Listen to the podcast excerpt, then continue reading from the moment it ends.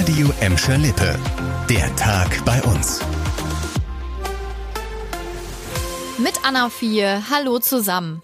Mittlerweile gehört's ja schon zum Tagesgeschäft. Viel Verkehr auf der Prosperstraße in Bottrop vor der maroden Eisenbahnbrücke.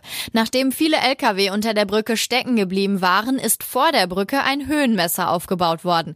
Dadurch sollten die Lkw schon bevor sie unter der Brücke stehen merken, dass sie da nicht durchpassen. Das war auch recht erfolgreich. Allerdings haben einige Lkw jetzt den Höhenmesser umgerissen, weil der nicht stabil genug war. Deshalb soll jetzt ein neuer stabilerer Höhenmesser her. Der soll aus Stahl sein und nicht aus Metall wie der alte.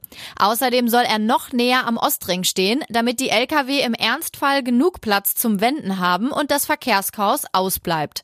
Laut Stadt soll der neue Höhenmesser noch in dieser Woche kommen.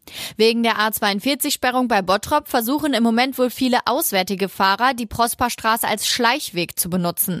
Nach neuesten Berechnungen der Autobahn GmbH hält sich ein Drittel aller Fahrer nicht an die ausgewiesenen Umleitungen. Schlaflose Nächte haben aktuell einige Menschen in Bottrop-Wellheim, und zwar wegen der Heizkosten. Die könnten in diesem Jahr ähnlich hoch sein wie im letzten Jahr. Das ist gestern Abend bei einer Mieterversammlung in Wellheim deutlich geworden. Demnach gehen viele Vonovia-Mieter auch in diesem Jahr von tausenden Euro Nachzahlung für die Heizkosten aus. Auch Mieterin Martina Schanowski wäre betroffen. Ich kann jetzt schon nicht schlafen, weil ich weiß, wenn man sich da durchrechnet, es wird auf jeden Fall höher. Ich hätte ja jetzt schon eine Vorauszahlung von 400 Euro für Heizkosten. Ich kann es nicht bezahlen. Also ich kann nicht für 45 Quadratmeter 800 Euro Warmmiete bezahlen. Geht nicht. Laut einem Experten für Mietrecht, der auch auf der Mieterversammlung war, könnte die Heizkostenabrechnung in diesem Jahr sogar noch höher ausfallen. Grund dafür sei eine spezielle Preisberechnung im Vertrag zwischen Vonovia und einem externen Wärmelieferanten.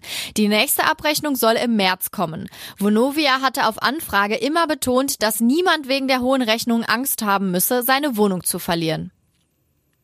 App runterladen, registrieren mit einer E-Mail-Adresse, PayPal verknüpfen und fertig. Wenn ihr das gemacht habt, könnt ihr euch den nächsten E-Roller schnappen und durch die Gegend fahren. Bis jetzt. In Gelsenkirchen sollt ihr euch nämlich ab dem Frühjahr nur noch einen E-Roller ausleihen können, wenn ihr eure Identität angegeben habt. Dann soll eine E-Mail-Adresse nicht mehr ausreichen. Laut Stadt gäbe es zu viele gefährliche Manöver von E-Roller-Fahrern. Bisher könne man nur den Roller anhand des Kennzeichens ermitteln, aber nicht den Fahrer. Damit jetzt auch die Verkehrssünder zur Verantwortung gezogen werden können, hat die Stadt den aktuellen Vertrag mit den beiden Betreibern zum 31. März gekündigt. Das bestätigte uns ein Stadtsprecher auf Anfrage. Neue Verträge mit dem entsprechenden Zusatz sollen ab dem 1. April greifen.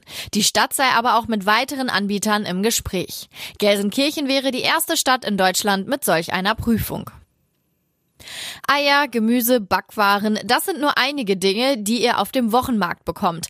Alles regional und vom Bauern eures Vertrauens. Der Wochenmarkt in der Bottropper Innenstadt soll jetzt noch attraktiver und vor allem zukunftsfest gemacht werden. Die Macher hatten dazu Markthändler und Besucher befragt. Bei dem Standort des Wochenmarkts waren sich alle einig. Der ist gut und deshalb soll der Markt auch bleiben, wo er ist. Nur bei Veranstaltungen wie Stadtfest, Kirmes und Pferdemarkt sollen die Stände auf den Berliner Platz ausweichen. Ein Marktmanagement soll sich zukünftig unter anderem darum kümmern, neue Händler zu gewinnen und neue Ideen für den Markt zu entwickeln. Events und Gastronomie im Bereich Hansastraße, Kirchplatz und City Apotheke könnten mehr Besucher anlocken. Geplant sind außerdem leistungsstärkere Stromanschlüsse und kostenlose Parkplätze für die Händler. In der kommenden Woche entscheidet der Bottropper Wirtschaftsförderungsausschuss, ob und wie das neue Marktkonzept umgesetzt wird. Das war der Tag bei uns im Radio und als Podcast. Aktuelle Nachrichten aus Gladbeck, Bottrop und Gelsenkirchen findet ihr jederzeit auf radio und in unserer App.